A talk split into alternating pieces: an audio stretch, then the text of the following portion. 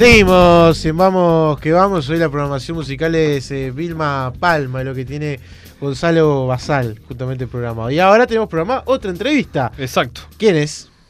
El delegado de Cerro. El delegado del Club Atlético Cerro, señor Eduardo Grayota, a quien le agradecemos por estar esta noche con nosotros aquí en Vamos que Vamos, a través de Radio 1010. Eh, ¿Cómo te va, Eduardo? Buenas noches, bienvenido. Buenas noches para todo el equipo ahí de la de, de, de MD10. ¿Cómo andan? ¿Todo bien? ¿Cómo estás, Eduardo? ¿Bien? Muy bien, muy bien, acá andamos.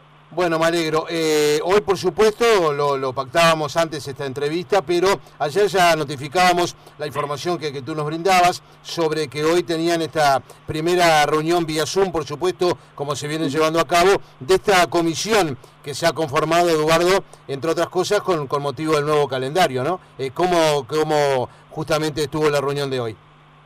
Bueno, está, sí, sí, este, se creó una comisión de calendario este, en la cual me integro. Y bueno, lo que hoy se hizo fue una tormenta de ideas. Evidentemente tenemos que, que tenemos una fecha tentativa que es este, la primera semana de agosto para el comienzo del campeonato.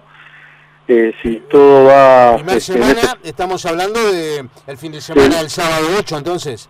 Sí, puede ser el 2 o, ahí va, o, o del 8 y 9 creo que es. Claro, 1 y 2 este, o 8 y 9. Ahí va, 1 y 2 sí. o 8 y 9.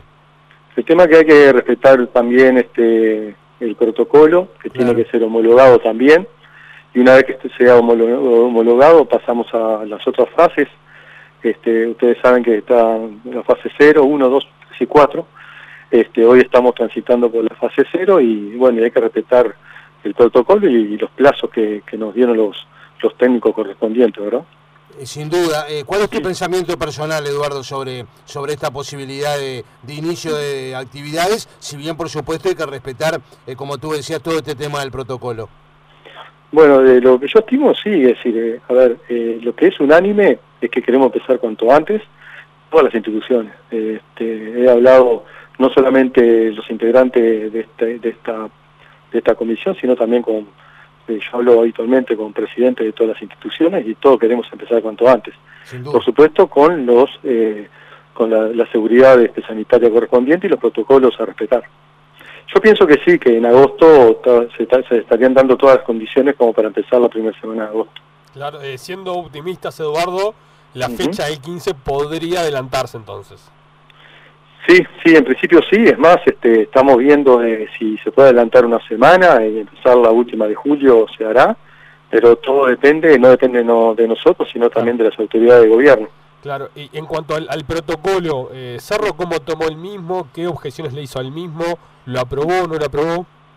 Sí, sí, Cerro este, lo aprobó este, en, en parte, es decir, está, prácticamente hizo alguna serie de observaciones desde el punto de vista eh, sanitario especialmente, pero con muy pocas observaciones, digamos, ¿no? Pero eh, básicamente estaríamos de acuerdo en casi todo. Claro, el gran tema ahora, Eduardo, que no uh -huh. solamente de Cerro, sino también del resto de las instituciones, es el tema de los test, ¿no? Eh, justamente costear los análisis previos a la, a la fase 1. Sí, sí. Este, evidentemente es la preocupación de, de todas las instituciones, ¿no? De, de, que tiene un costo alto y bueno, esperemos que sea este, absorbido por la Asociación Uruguaya de Fútbol. Eh, los otros días, el lunes concretamente, Eduardo, hablábamos uh -huh. con Ignacio Alonso, presidente de la asociación, uh -huh. y bueno, Alonso manejó que se estaban buscando alternativas para eh, poder paliar de alguna manera este costo económico que, que, es elevado, por cierto, ¿no? Sí, sí, sí. Este, bueno, eh, sé que sí, que es así. Esperemos, porque la verdad que los clubes, con todos los costos altos que tenemos, es imposible absorber eh, un, costo un costo adicional como el test, que, que, aparte es un costo altísimo. Sí, claro. Eh, ¿Hay posibilidades que se hagan menos test de lo que prevé el protocolo?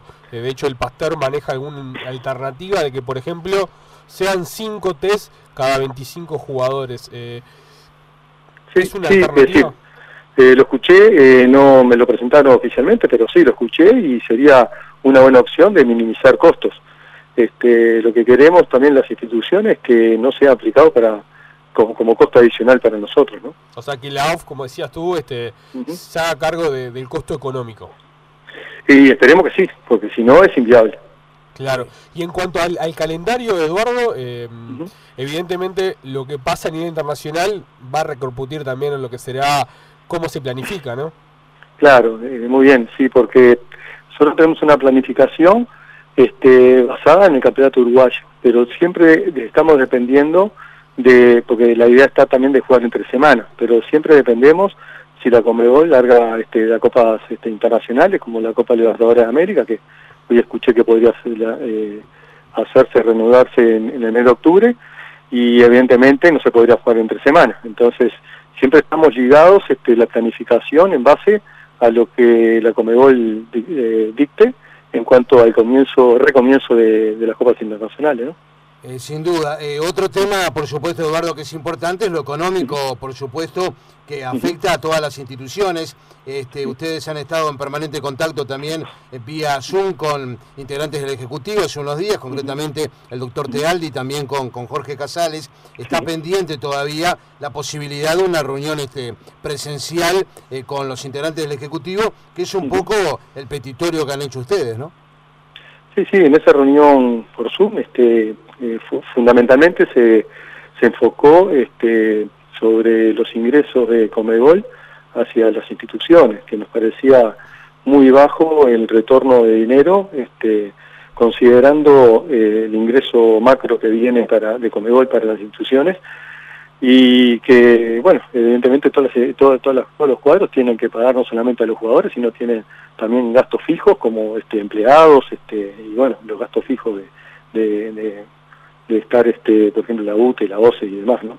Eh, sin duda. Este, sin duda, y la situación, por supuesto, de Cerro, que no escapa a estos inconvenientes. Eh, hace unos días hablamos con Nataniel Revetria, el responsable técnico de ustedes, que manifestó incluso, Eduardo, que hasta el momento eh, prácticamente no había cobrado nada, ¿no? ¿Cómo está la situación de, de Cerro y por hoy? Por supuesto que sabemos que es complicada. Sí, sí, la parte eh, económica de Cerro no, no, es buena hace ya unos años, este, no digo financiera, sino económica, desde el momento es verdad, este, se le ha pagado la parte de seguro este, correspondiente y se está analizando ya de empezar a pagar este, uno o dos meses ahora en breve. Claro, este, sin dudas. Eh, te consulto respecto al, intermedio, volviendo al, tema calendario. Eh, ¿Se planifica para el 2021 o creen que se puede llegar a, a cumplir en el 2020? No, eh, yo en lo personal este, estoy seguro que no se va a poder cumplir en el 2020, aunque queramos, ¿no? Este, hay una, hay por eso, en esa tormenta de ideas, este, tenemos, de, hay una opción de jugar... ¿En enero? Claro, que se juegue este, la apertura este, en este semestre. Este, hay que considerar que tenemos algún fin de semana también de elecciones. el, segundo domingo de octubre, en principio. Sí, o yo tengo como que es el 27 de septiembre, eh, pero bueno, no quita igual la fecha, pero claro, claro. pero sí, pero este tenemos que considerar eso y algún imprevisto climático que, que se ha dado en los últimos años también. Este, entonces, por lo que a mí me lleva, con toda seguridad se va a terminar este en el 2021. Eh, hay un proyecto ahí que se juegue el intermedio este, en diciembre, siempre y cuando no se jueguen compas internacionales y en el caso que se jueguen copas internacionales, jugarlo en enero, este, con, bueno, hay en muchos estadios hoy con, iluminación, y hacerlo este, en doble horario y nocturno, este, a un campeonato que sea también atractivo. Pero por supuesto pues, tenemos el clausura que terminará marzo-abril, ahí finalizaría el, campeonato 2020. Y ahí obviamente hay la obligación de acompasar la B, que se juegue por lo menos la primera ronda en, en, este año y después la segunda para poder lograr los ascensos, ¿no? Exacto, la, bueno, la vez estaba también en, la reunión y un poquito lo que tú decís este, es el, eh, lo que ellos quieren, es decir, jugar, este, terminar, culminar este año y comenzar en abril después de, que finalice el campeonato de la eh, hace unos días, Eduardo, me decías, eh, es bueno que, tú lo digas ahora, eh, con relación a algunas cosas importantes que está haciendo la institución, ¿verdad? Lo colocaba nuestro compañero Gonzalo Basal, incluso en las redes de nuestro programa, todo lo que se ha pintado el estadio Trócoli desde el punto de vista interno, y también tú has tenido reuniones con, me decías, este, el administrador del puerto, ¿no? Sí, nosotros tenemos pendiente este, sobre el tema eh, del trócoli. Eh, en, el lugar adyacente al trócoli tenemos un convenio este, que ya está firmado eh, y, ya está caducado, pero deberían este, recomenzar las obras. que es este un polideportivo.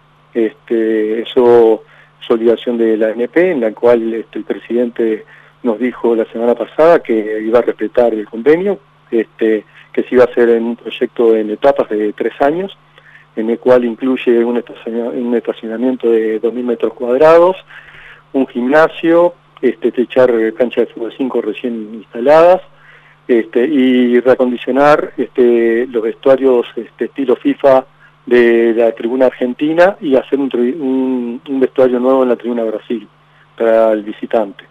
Eso ya está firmado y ya se llamaría licitación próximamente, pero se, se estima que el comienzo de obra sea para el año principio del 2021. Y después tenemos, eh, este, bueno, eh, después en la parte interna del estadio se ha pintado internamente la tribuna argentina, que quedó preciosa, este, se están haciendo remodelaciones internas también. Este, está quedando muy lindo el estadio por dentro.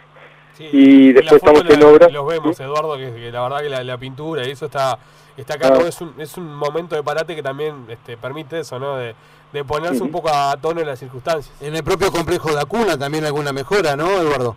Bueno, en el complejo sí, sí, ya este, tenemos una, eh, una de, las, de las canchas que se está este, nivelando totalmente. Este, ahora estamos ya en la etapa de sembrado y calculamos que en dos, tres meses ya está apta para jugar. Este, también se están reacondicionando este, los, el gimnasio, cambiando el piso eh, con equipos nuevos esto gracias a colaboración de jugadores también. Y bueno, y, ¿Se, puede, no, ¿Se puede conocer? No, no, en principio, en principio no. este, eh, pero no, son muchos, sí, son muchos jugadores este, que están colaborando. Este, y, y no, lo que quiero este, exaltar este, los nombres de, de, Juan Jacinto Rodríguez y Gabriel Camacho, que se han puesto el equipo al hombro en ese sentido, y están llevando ellos adelante toda la obra. Este, y la verdad que hay que reconocerlo. Claro. Eh, volviendo al, inicio de la charla, Eduardo, eh, y del tema de la reunión de, calendario, ¿se puede decir entonces que el fútbol uruguayo volvería eh, antes de lo que se manejó?